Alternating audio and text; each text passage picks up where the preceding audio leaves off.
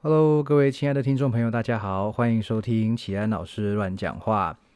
现在是二零二二年，这是我们今年第一集的节目，很开心。从去年的十一月我开始决定做节目，到现在也才不到两个月，但是累积了一些些的听众朋友，然后我的朋友们、学生们，呃，或者甚至有些不认识的人，应该也是蛮支持我的。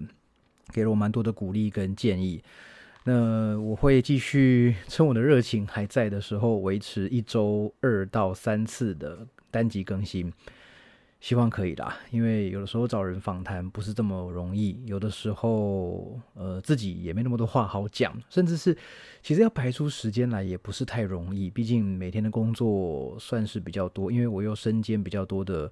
工作嘛，同时是大学讲师，然后补习班老师，然后基地体能教练。那当然，我还有不很多很多的书要翻或者是审定。所以其实每天呢，就是拿这些比较闲暇的时间来想想一些事情，然后跟大家分享我的一些想法。好，那甚至是找人访谈，这些都是在比较闲暇零碎的时间做到。好，不过我想这是有意义的事情嘛，那就继续把它做下去。不知道各位朋友的跨年经验怎么样呢？好，你是在电视你看电视的吗？还是说到现场去看烟火？还是到什么地方去旅游了？去露营了？还是去喝酒唱歌什么的？哈。那今年呢，我跟几位好朋友，我们一起到呃台北市新一区的 W Hotel 的套房去住了一个晚上。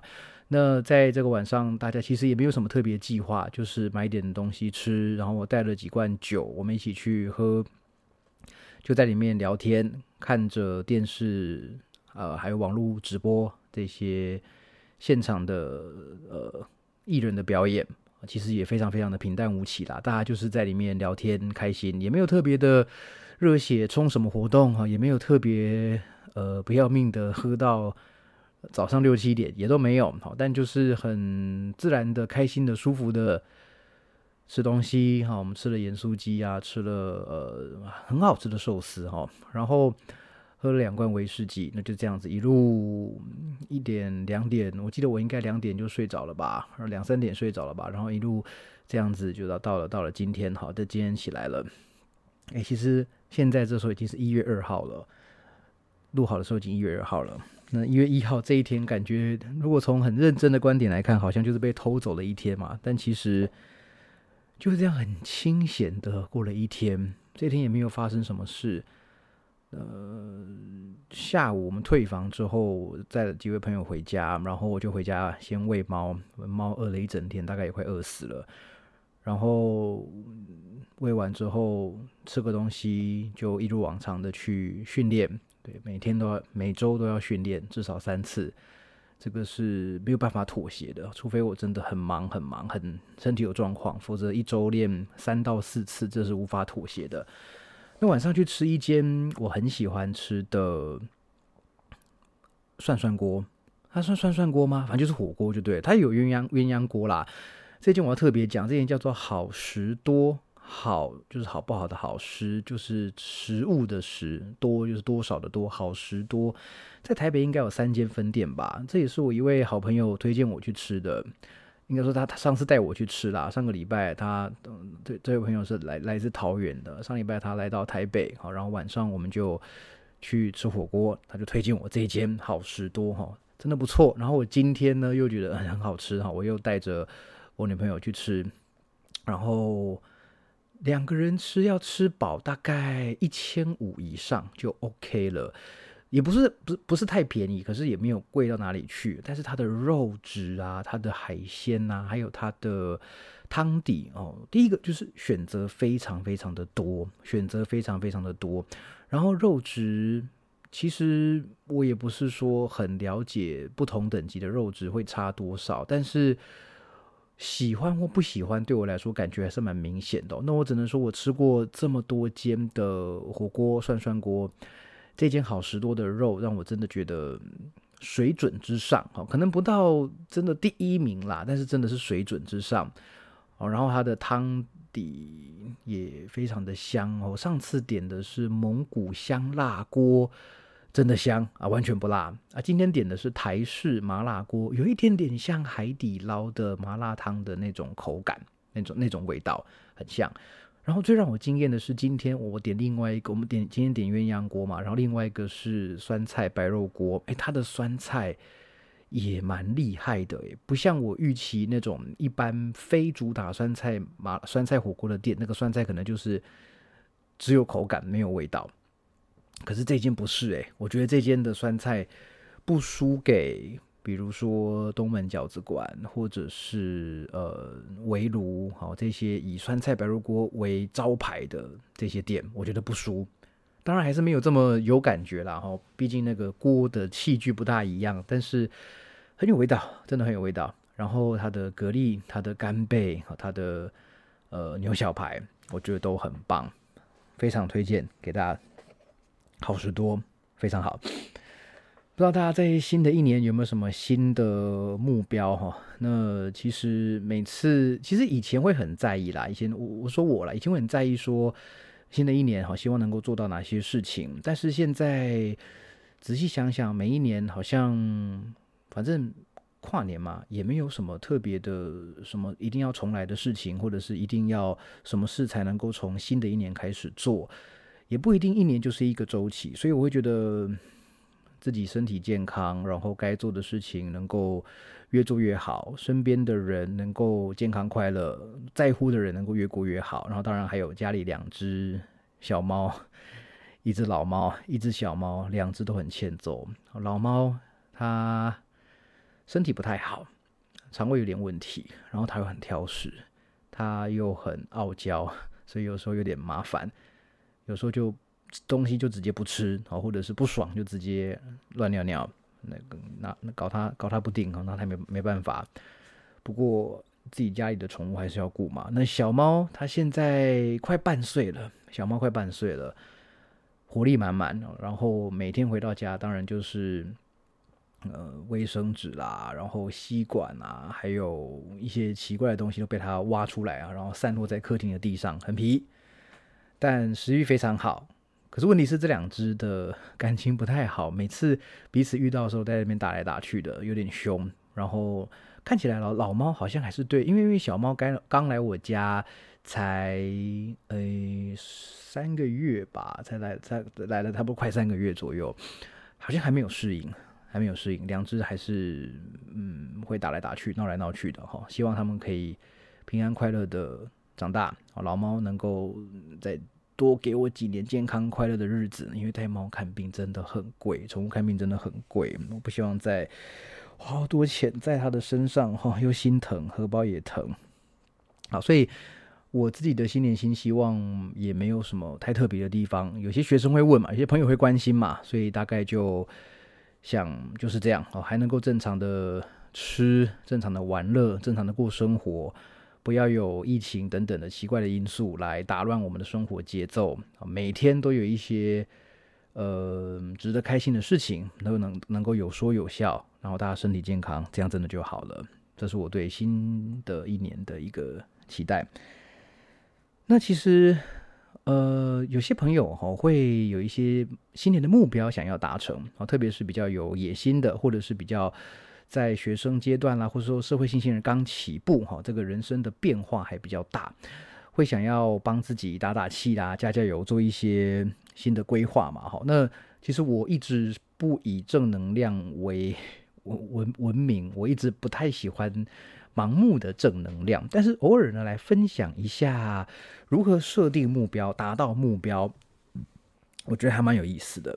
那所以今天来跟各位分享一下哈，之前呢，这个书商曾经请我推荐一本书哈，叫做《美国第一健身强人动机强化全书》，它的英文书名啊叫做《The Little Black Book of Workout Motivation》。好，美国第一健身强人动机强化全书是之前那个美国第一健身强人。科学化锻炼全书那个作者 Mike Matthews 他做的另外一本书，那其实有些人说这种动机相关的书里面很多都是陈腔滥调，很多都讲一些别人知道的事情哦。不过我觉得没错，别大大家都知道的事情。可是你如果只是听过，如果只是不如果不太熟悉，甚至没有身体力行的话，那听过就真的只是听过而已。别的地方有写，书上有写的东西，不代表你会啊，会了也不代表你可以实行。哦，可以实行，也不代表你真的就做得到，对不对？所以其实我觉得很多东西都可以再重新分享啦，甚至是我觉得看了觉得有共鸣的地方，我就拿出来跟大家分享一下。在这本书里面有提到啊，就是。大家知道有一位很有名的美式足球叫做 Tom Brady 嘛？好，那他呢可以说是美式足球史上最伟大的四分卫。那其实 Tom Brady 现在这么厉害的 Tom Brady，曾曾经在以前，在以前，在他还是学生时期的时候，曾经是连先发的资格都没有，跟他在这个 NFL 这样叱咤风云的地位看起来差很多哈。那在这个 Tom Brady 他青少年时期啊，大部分的人都认为说他的棒球，他的强项其实是棒球啊，觉得他棒球的表现比较好。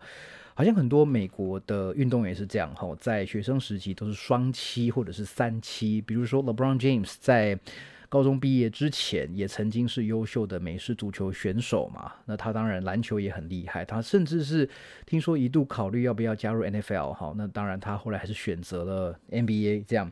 所以这个 Tom Brady 呢，以前应该也是这种多期的这个多期，嗯，很多很多项目的优秀运动员这样哈。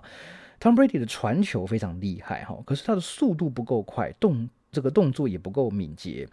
他的第一个赛季啊，都坐在板凳，那这样子其实当时的队友啊、教练啊，还有他的身边的人都不觉得他会有多好的发展哈。可是小时候的 Tom Brady 呢，他的这个。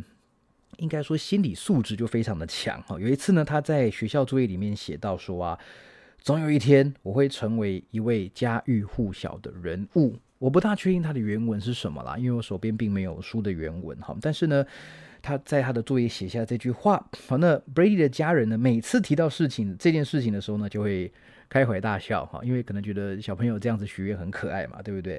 虽然当然这个 Tom Brady 的家人呢很爱他，很支持他哈，可是呢，他们当然也想不到嘛，当年这个还是一个中学生的 Tom Brady 写了这句话，那想不到呢，他竟然后来呢能够成为这么伟大的一位四分卫，对不对？好，三十几岁了，四十岁了，还是这么样厉害的一名四分卫，那他到底怎么做到的呢？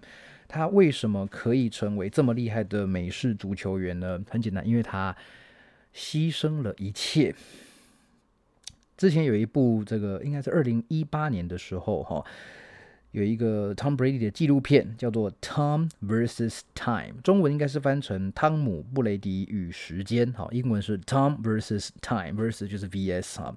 那 Tom Brady 在影片中里面提到说，为了成为最好的自己，你愿意做什么，又愿意牺牲什么？你只有这么多精力啊，而时间正在一点一滴的流逝。然后他还说呢，如果你想跟我竞争，你最好先牺牲你的生活，因为我也正在牺牲我的生活。所以就就像这样子的精神哈，在。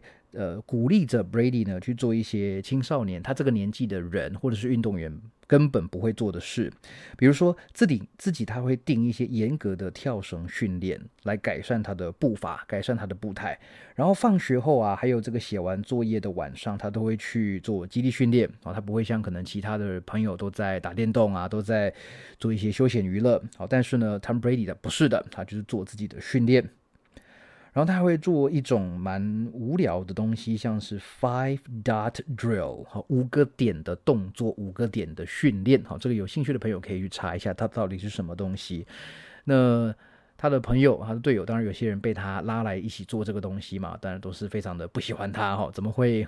我们该休息的时候，一直带我们做这些东西哈，所以这可能跟跟这个我非常欣赏的一位 NBA 球员，当然他已经过世了，叫做 Kobe Bryant，也很像嘛，对不对？你有没有看过凌晨三点的洛杉矶？哦，所以 Tom Brady 可以说是牺牲了呃生活中很轻松、很精彩的部分哈，去练习这些东西，让他变成了。呃，很优秀的选手，一路让他这样成长上来。那我想，Kobe Bryant 也是一样，对不对？在呃当球员的过程，一直想成为最厉害的那个人，所以就牺牲了很多的休闲娱乐，牺牲了牺牺牲了很多这个放纵自己的机会，哈，成为这么伟大的篮球员。那其实我自己呢，当然我没有办法跟这两位伟大的运动员相比，但是这让我想到我在高中的时候，也曾经为了英文不想输给班上同学。而几乎以放弃其他一切科目的方式来提升自己的英文能力、英文阅读能力。那个时候，每天最少花两个小时来阅读英文，好读课本、读杂志、读任何我可以看得到的英语的素材，包括读啦，包括听。那时候一天都花至少两个小时。其实，在高二，那大概从高二开始吧。那其实对于一个高二学生来说，不是很爱读书的高二学生来说，一天读书三个小时就很了不起了。那我那时候一天两个小时以上在英文，所以可可想而知，我其他科目真的是呈现半放弃状态。好，那数学更是被完全放弃。好，那还好，后来以结果论来说，什么都好了。哈，然后也造就了我的英文。那那那阵子，大概是我的英文从还不错变成。哎，这这网上变就有点有点太太自夸了。从普通变成还不错，好这样讲好了哈。我觉得这是个关键呢，把我的老本奠奠基起来的关键，就是那大概一年多时间，每天花两个小时在读英文。那那那过程中，当然也是受到一些质疑嘛，甚至冷嘲热讽嘛，就说你其他科已经这么烂了，也不这么烂，你其他科已经明显出问题了，你要不要花点时间在其他科目上面啊？啊，那只有单科这么好，真的会？真的会有什么好处吗？好，甚至老师也来关切嘛。但但我就是不为所动，我就是想把英文弄得很好，弄得越越越强越好。当时的想法是这样。那现在看来，我并没有后悔，我应该没有因为这样子而失去一些什么。我觉得这是一个好的结果。所以牺牲好像是达到目标的第一个最重要的。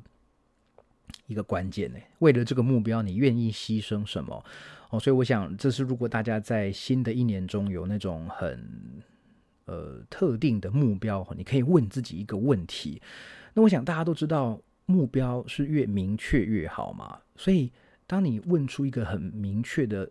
问题的时候，当你设定一个很明确的目标的时候，我想你必须经历过的什么，你必须牺牲掉的什么，会变更加的明显。好，那这个时候你就在明呃一切明朗化的情况下，你就有办法去追求你的目标，才不会说，比比如说嘛，比如说我今年六月以前要减五公斤的体重，这个目标就还不错。我总不要说我今年要减肥，对不对？那这个比较不具体的目标，你就不知道到底你要达到什么，你更不会知道你要牺牲什么。好，但是如果你知道，哎，我今年六月以前要减五公斤，好，那算起来，假设我有五个月五个月的时间。每个月我一公斤要减，那你就可以去根据很多的这种热量的算法，还有根据你的年龄啊，根据你的性别啊、代谢程度去算你吃的热量要多少，然后你有多少运动时间什么的，对不对？这样子就会变得更容易执行哈。所以把一个很大很大的目标啊，变成很具体的，而且。好像那种阶梯式的，对不对？一个月减一公斤，一个月减一公斤，好像一阶一阶的上去，好，那自然而然比较容易达成，也比较容易省事，好，所以这个是给各位朋友，当然这是很简单的一个建议嘛，就是目标一定要明确哈。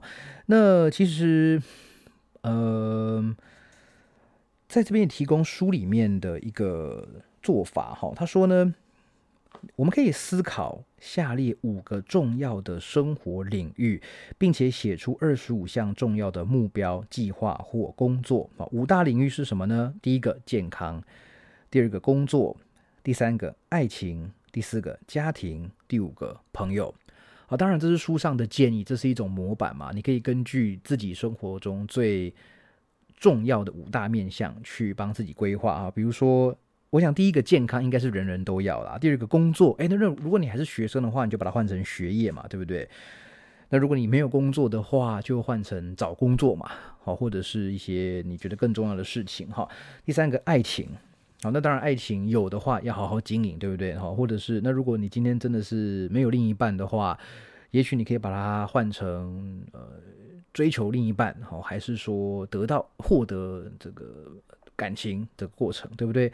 好，家庭，我想大部分人需要经营；朋友，我想大部分人也需要经营。哈，总不会这五个都没有吧？那这五个都没有也没关系，你可能比较另类一点哦。那可能看看你有没有什么更重要的目标吧。好，然后从这五个重要的生活领域，总共要写出二十五个重要的项目计划或者是工作。哈，然后你从这二十五个项目中啊，再去标出五个最关键。最有价值或最感兴趣的项目，好，然后呢，接下来分别在分别写出哈，你在执行这些目标过程中啊，最可能遇到的三个阻碍。好，那为什么这些阻碍会让它变得更困难呢？还有你需要牺牲掉一些什么？好，那现在呢，你可以写几句话来描述，当你完成这些目标计划或工作的时候，会有什么样的感受？可能会发生什么样的正向改变啦？哈，还有是什么样让它的它为什么会有价值？哈，然后你可以比较一下这些目标。计划或工作的优点还有缺点，哈，衡量一下你对他们的热情程度。这个有点像是那个 SWOT 分析，哈，S W O T 的分析，哈。比如说你在面临到人生的抉择的时候，你可以做 SWOT。什么叫 SWOT 呢？S 是就是 Strength，你个人的，哈，你个人的长处在哪里？Strength。W 就是 Weakness，你的弱点在哪里？然后 O。Opportunity 就是机会，好做这件事情做到了之后会会会怎么样？好，然后做这件事情会得到什么样的好处？然后 Threat 就是威胁，对不对？你因为这件事情可能会牺牲掉什么？然后你因为这件事情可能会你的机会成本会是什么？好，所以从你自己来分析，从事情上面开始分析，我想。呃，有时候用空想的比较不容易，但如果你把它都列出来了，这就这就有点像是那个购物清单一样。好，如果说你今天去好事多哈，你去家乐福，那你只依稀觉得说，哎，这个家里好像有一些日用品不太够了哈，我要去买。可是这过程中你会变得，这看看人的个性而定嘛哈。有有有些人是一到了大卖场就失心疯了，本来只要买三样，结果买了三十样回家。但是有些人就真的去逛了一圈，发现哎。好像这个也还有哈，那个也也不用也不急哈，这个有点贵，哎，到最后他会什么都没有买，那其实就有点浪费时间。所以如果你今天可以写下你要去购物中心，你要去超级市场买什么，把这五样十样的东西全部都列出来，那甚至呢，你可以再呃具体一点，帮自己规划说，哎，哪一个品牌的价格啦，它的品质啦，哈，这个比较起来如何，这个都先做好功课。所以我想这样子在。购物的时候应该会更轻松才对，哈，所以说，所以说我们在追求这些新的目标、人生目标或新年计划的时候呢，也可以用这个方法来做嘛，会让一切变得更清晰，哈。那最后呢，保留一些哈，让你充满自信、跃跃欲试的目标，然后重新调整那些让你丧气或者是犹豫不决的目标，或者是使用更合适的目标来替换它。好，那这是来自于巴菲特他建立目标的一个原型。哈，那巴菲特在建立目标时候，就是我们刚刚讲那个二十五个目标，但其实对于巴菲特来说啊，是二是五加二十。什么叫五加二十呢？就是五个最重要的目标，无论如何，我今年要完成他的目标。那另外的二十呢，是我在完成这五个之后呢，我可以接下来进行完成。所以你看，五加二十就是五个最重要跟二十个次重要的目标。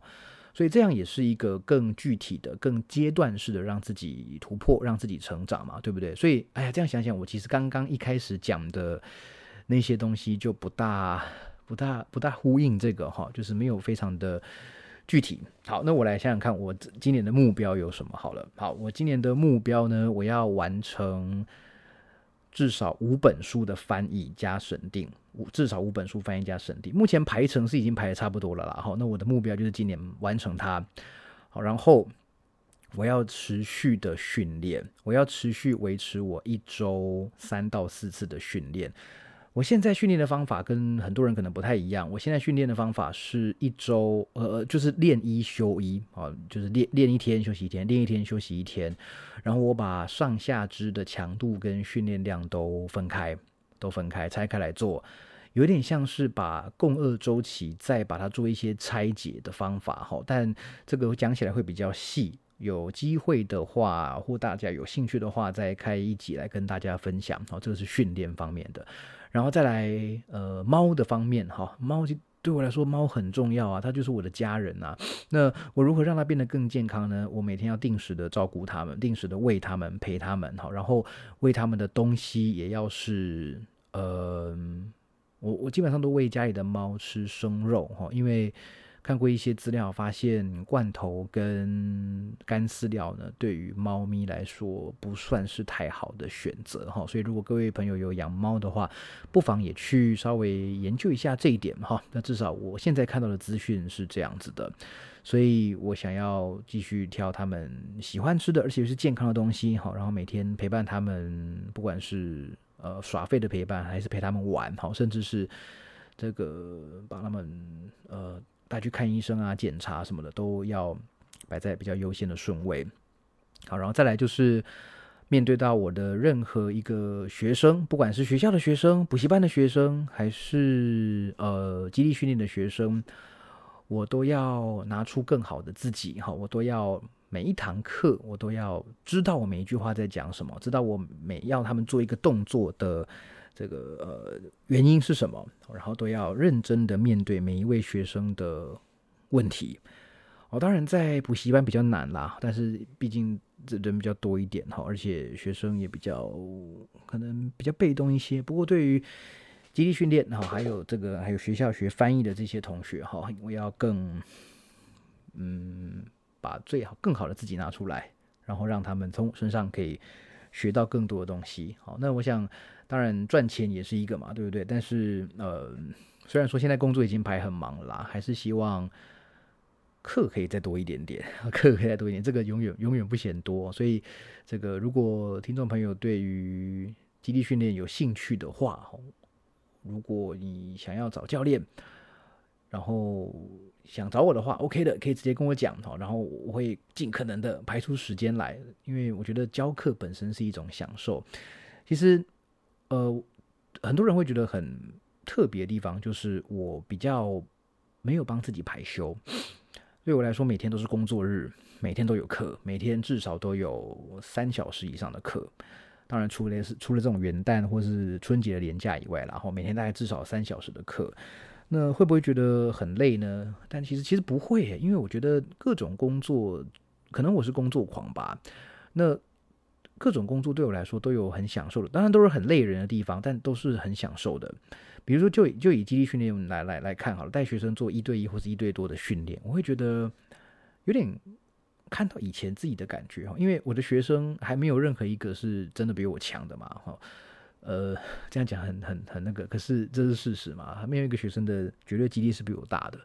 所以就有点像是看到，哎，自己也是从那种什么都不会啊，然后然后到略懂啊，然后再慢慢这样子产生兴趣，这样子练，这是个很快乐的过程，哎，就是从他可能连背杠都有问题，可能从这个不太愿意开始训练，然后到后来慢慢的，哎，这个深蹲可以做四十五十六十了，然后哎，从原本不的不太运动，到现在会自主训练了，或者是开始会问，本来都问一些比较肤浅的问题。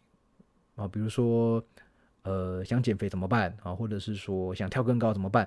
诶，到后来会变得问一些比较具具体的问题哦，比如说，诶，我现在一百做五乘五，有时候可以，有时候卡关啊，我要怎么样调整这个课表？就觉得哇，这真的是学生的成长哦，让自己看到自己的付出有有回报了，然后学生也变得更好了，那真的是很开心的一件事情哈。而且我所工作的训练中心也都。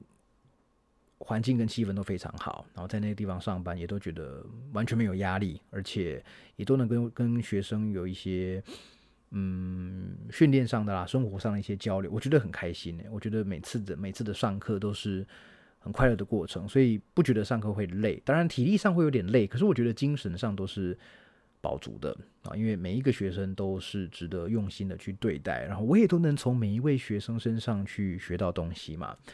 所以啊，如果真的说有一些旅游的，或者是一些放松的，甚至身体上呃很累需要休息的这种需求的话，我可能在偶尔请假啦，调整时间，我想这个都还 OK 哈。所以说这个是我自己的目标吧哈。今年就希望可以再多一些课也没有关系哈。那当然啦，其实更多的是一些朋友来问我说能不能上课，但是我真的排不出时间。好，但是也不用担心，我身边优秀的教练非常非常的多。好，所以大家如果有嗯私人教练课程的需求，当然呃我不行，那我朋友一定可以，我一定有朋友可以啦，应该这么说哈。我身边优秀的教练实在是太多了啊，实在很多很厉害的教练哈。好，所以不知道大家是不是这一月一号、一月二号这两天的假期过得怎么样呢？好，没有时间听 podcast，可能也好啦，对不对？都在都在忙，都在也不是忙，都在忙着玩，忙着休闲娱乐，对不对？但如果说真的很闲的话呢，听听 podcast，看看书，好，然后这个写写文章，好，这个虽然听起来很 old school 的一些呃嗜好，可是我觉得有的时候，假设平常你很喜欢看。呃，Netflix 看 Disney Plus 看一些影集的话，当然这个都很好，可以学到东西啊，甚至可以放松心情。但是，呃，不同形态的娱乐，当然带给你不同形态的刺激嘛。所以我觉得，任何听听音乐也好啦，看看电影、户外走走啦，什么的都都非常好。甚至就是到随便到家里附近散步，我觉得都是非常好的这些休闲娱乐。好，那也希望我的 podcast 可以给各位带来不仅是呃资讯，也带来娱乐，也带来反反省，甚至带来一些开心。好，我也不知道大家听的感觉是怎么样哦，因为自己不太会听自己的 podcast，没有了，还是会啦，我每一集每一集都还是会听啦，但是每一集讲什么，其实当然自己都知道。好，所以大家今年。希望都可以过得非常好，都能达到自己要的目标。然后这两天呢，好好的充电，好好的休息，然后面对接下来新的一年，希望不要是更严峻啊。但是每一个人总还是会有一些新的哈挑战啊，有一些迷惘的地方，有一些不确定的地方。特别是身边有一些人。有一些重要的人哈，可能要考研究所了，可能要换工作了，可能要换新的工作地点了，可能要进入新的人生阶段哈，已经有小孩了哈。身边有一些朋友是经历这样子的阶段，那希望你们都可以很顺利。啊，我有什么可以帮忙你们的地方哈，也都不要客气，可以随时来跟我讨论，好，可以看看有什么可以协助的地方。那祝大家新年快乐！好，这一集是呃新年的第一集，算是有点插播啦。因为其实最近也安排了一些访访谈，好，所以会在接下来几天再把它丢到节目上去。那也希望大家在新的一年可以更支持齐安老师乱讲话这个 podcast 的节目。我会一直努力推出优质的内容，好，那也持续欢迎大家不吝给予指教，还有建议啊，甚至批评，我都非常的欢迎。哈，好，二零二二年，希望今年能够比去年更好，对所有人都一样，对国家也是一样，对全世界也是一样，好不好？祝大家身体健康，万事如意，新年快乐！那我们就下集节目再见好！如果喜欢我的节目的话，一样请记得按赞、订阅、分享、五星吹捧，然后留言告诉我你对这个节目的想法是什么。那我们就下期节目见，好的，拜拜。